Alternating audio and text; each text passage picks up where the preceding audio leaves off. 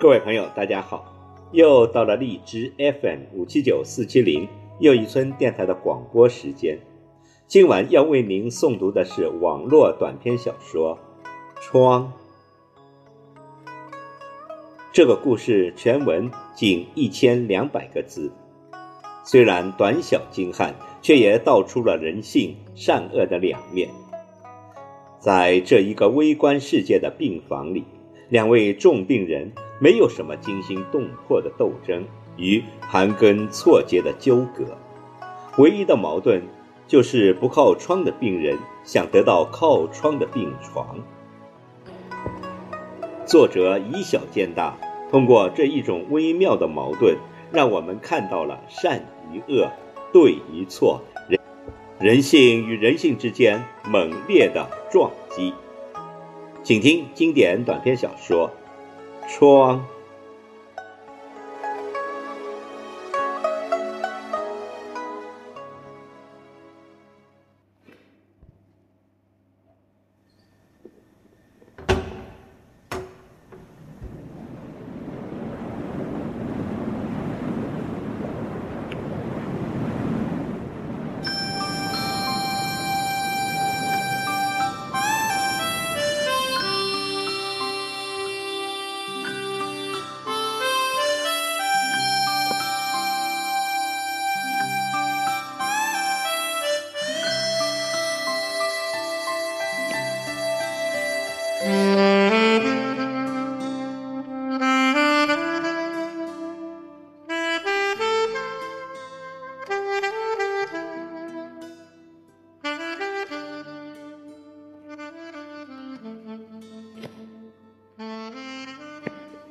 在一家医院的病房里，曾住过两位病人，他们的病情都很严重。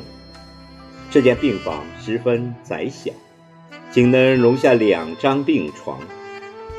病房有一扇门和一个窗户，门通向走廊，透过窗户可以看到外界。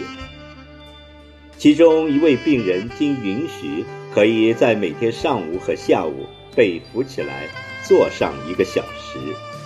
这位病人的病床靠近窗口，而另一位病人则不得不日夜躺在病床上。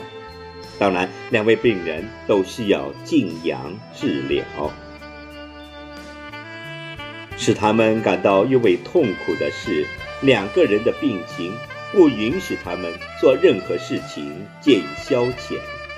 既不能读书看报，也不能听收音机看电视，只能静静地躺着，而且只有他们两个人。两个人经常谈天，一谈就是几个小时。他们谈起各自的家庭妻小，各自的工作，各自在战争中做过些什么。曾在哪些地方度过假？等等。每天上午和下午，时间一到，靠近窗口的病人就被扶起身来，开始一小时的仰坐。每到这时候，他就开始为同伴描述起他所见到的窗外的一切。渐渐的，每天的这两个小时。几乎就成了他和同伴生活中的全部内容了。很显然，这个窗户俯瞰着一座公园，公园里面有一泓湖水，湖面上漫游着一群群野鸭、天鹅。公园里的孩子们，有的在扔面包喂这些水禽，有的在摆弄着游艇的模型。一对对青年情侣手挽着手在树林里散步。公园里鲜花盛开，主要有玫瑰花、但四周还有五彩斑斓、争相斗艳的牡丹花和金盏草。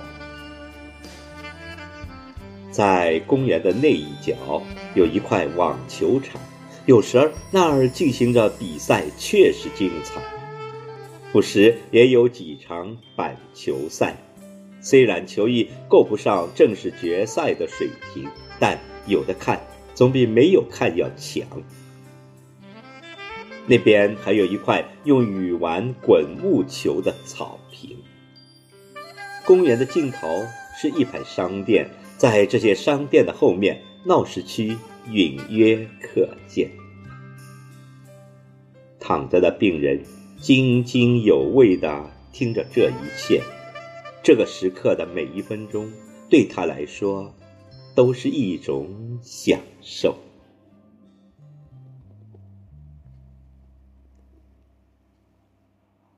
描述仍在继续，一个小孩怎样？差一点跌落湖中，身着夏装的姑娘是多么的美丽动人。接着又是一场扣人心弦的网球赛。他听着这栩栩如生的描述，仿佛亲眼看到了窗外所发生的一切。一天下午，当他听到靠窗的病人说道。一名板球队员正慢悠悠地把球击得四处皆是的时候，不靠窗的病人突然产生了一个想法：为什么偏偏是挨着窗户的那个人能有幸观赏到窗外的一切？为什么自己不能得到这种机会呢？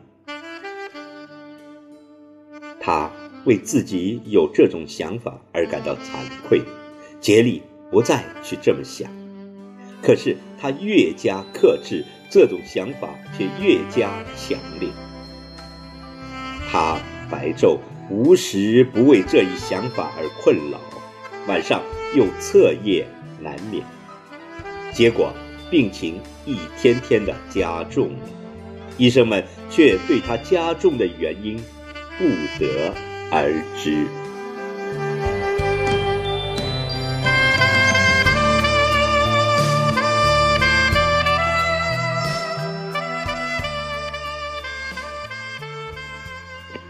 一天晚上，他照例睁着双眼盯着天花板。这时，靠窗的同伴突然醒来，开始大声的咳嗽，呼吸急促，时断时续，液体已经冲塞了他的肺腔。他两手摸索着，在找电铃的按钮，只要电铃一响，值班的护士就立即会赶过来。但是。不靠窗的病人却纹丝不动地看着，心里在想：他凭什么要占据窗口那张床位呢？临床痛苦的咳嗽声一声又一声，卡住了，停止了，直至最后呼吸声也停止了。不靠窗的病人仍然盯着天花板。第二天早晨，医护人员发现靠窗的那个病人已经咽气了。他们静悄悄地将尸体抬了出去。过了几天，似乎这时候开口已经正当得体。剩下的这位病人立刻提出，是否能让他挪到窗口的那张床上去。医护人员把他抬了过去，将他舒舒服服地安顿在那张病床上。接着，他们离开了病房，剩下他一个人静静地躺在那儿。医生刚一离开，这位病人就十分痛苦地挣扎着，用一只胳膊支起了身体，口中气喘吁吁。他探头朝窗口望去，